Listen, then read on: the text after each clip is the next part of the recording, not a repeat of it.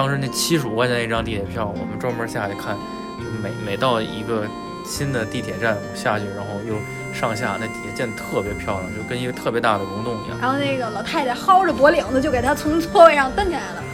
就在薅起来的一瞬间，这个年轻的女子一记右勾拳就打到了老太太的太阳穴。回来之后，我拿我那个信用卡，嗯刷了很多次，嗯都刷刷不过去。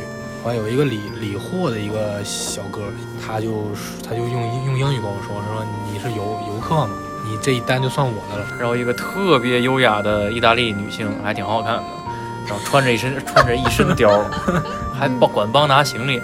我那行李可是二十三公斤的行李，咵，这一手提了起来了，一下就提起来，然后扔后备箱里了。就是脑袋掖在这个座位下面，然后上半身在我的胳膊下边，其实他腿和屁股在那个前面挡风玻璃那儿杵着。当时没有没有这个想法，以为就是上火，嗯，就是感觉这就肿了，疼，就不敢用这边咬。